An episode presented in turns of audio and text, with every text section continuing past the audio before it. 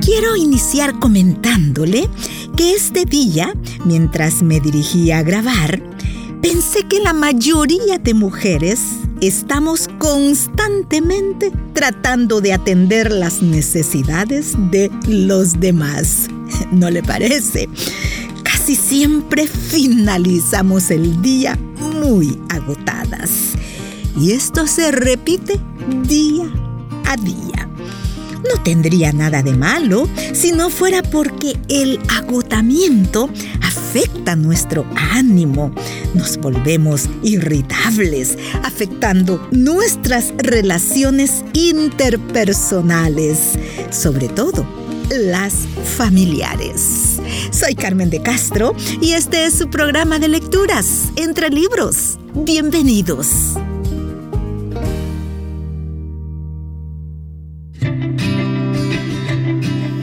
Programa de hoy es seleccionado para este día algo que tiene que ver con las relaciones, cómo me llevo con mi familia, tomado del libro Yo no peleo, tú no peleas. me encanta el título, escrito por Alejandra Estamateas. Póngase cómodo, cómoda, para escuchar entre libros.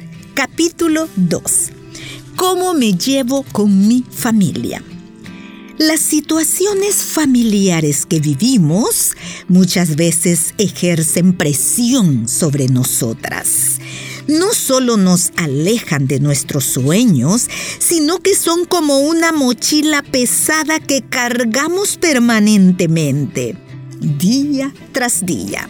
Los problemas con un hijo, un hermano, una cuñada, un sobrino, un nieto, nuestra suegra o uno de nuestros afectos más cercanos nos oprimen, nos angustian mentalmente.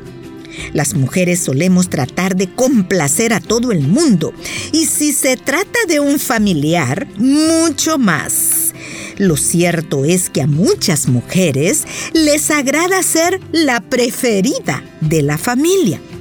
Disfrutamos ser esa persona a la que todos acuden constantemente, la que suple las necesidades y urgencias de la familia. Sin embargo, ese servicio que damos desinteresadamente suele terminar convirtiéndose en una carga. ¿Por qué es tan difícil dejar esa carga y decir no cuando realmente no tenemos el tiempo suficiente para cumplir con todo y con todos o simplemente no tenemos ganas de hacerlo?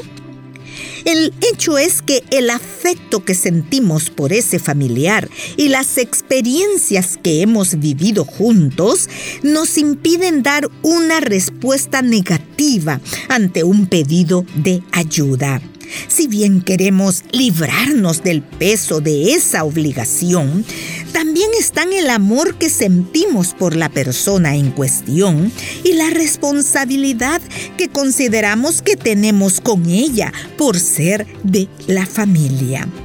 Esta es la razón por la cual no nos resulta tan sencillo deshacernos de ese compromiso y continuar con nuestra vida.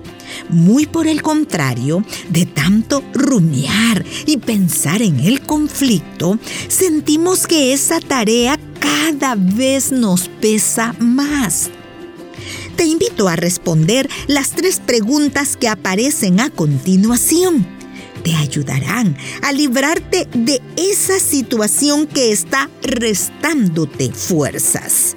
Número uno ¿Cuál es la situación relacionada con tu familia que más te pesa? Número dos, ¿qué es lo que más te preocupa respecto a esa circunstancia? Por ejemplo, tu hija tiene problemas matrimoniales, pero de esa realidad dura, lo que más te preocupa son tus nietos. 3. ¿Qué es lo que te entristece de esa situación familiar? ¿Pudiste identificar tu mochila ajena? Es importante que lo hagas porque su peso te debilita.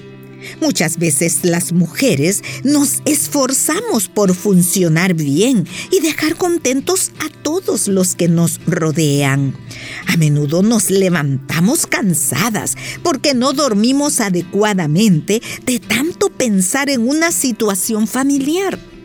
Como resultado de ese esfuerzo, estamos agotadas y de mal humor por cargar sobre las espaldas mochilas pesadas que no nos pertenecen. En esto no coincidimos. Para evitar discusiones sin sentido, muchas mujeres dejan sus opiniones de lado y frente a una diferencia de criterios responden, sí, tienes razón. No lo había pensado de esa manera. Interiormente saben que el conflicto no merece una pelea, porque su objetivo no es convencer al otro y así ganar la pulseada, sino simplemente no pelear. Y responder de esta manera es en verdad una decisión sabia. Cuando decimos, mira, no te voy a convencer ni me vas a convencer. No nos peleemos por esta situación. ¿O quieres que piense así? Está bien, tienes razón. Ve en paz. Puede ser la mejor decisión, porque no cambiamos nuestra opinión, pero tampoco colaboramos para que se inicie un altercado. ¿Decidiste alguna vez darle la razón a alguien para no entrar en una contienda familiar?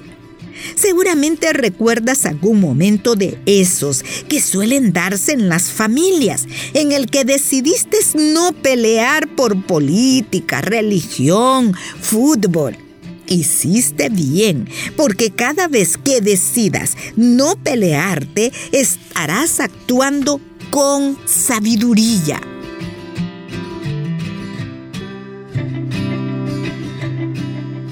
He terminado la lectura de este día y como conclusión leo la siguiente reflexión que está en la página 42 de este libro. Tiempo de reflexión. Es posible que ese mal carácter de tu pareja, tu hijo o ese familiar tenga que ver con que está pasando un mal momento.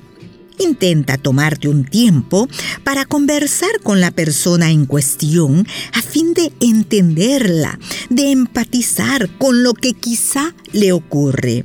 Si te has esforzado para que una situación negativa en tu familia cambie y no has obtenido resultados, tal vez sea tiempo de cambiar de enfoque y concentrarte en lo que sí tienes en lo que te falta. Haz una lista de al menos 10 características positivas que hacen que la familia que formaste, tu pareja, tus hijos sean inigualables. Finalizo así mi tiempo en este programa. ¿Y qué hemos aprendido de la lectura de hoy? A mí me encantó la figura que la escritora toma cuando dice la mochila ajena, aquellas cargas que asumimos y que no deberíamos cargar.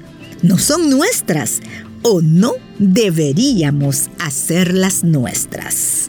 Muchísimas gracias por su atención. Hasta la próxima.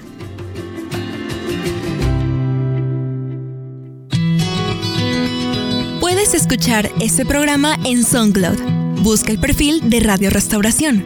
Ingresa a listas y luego clic en Entre Libros.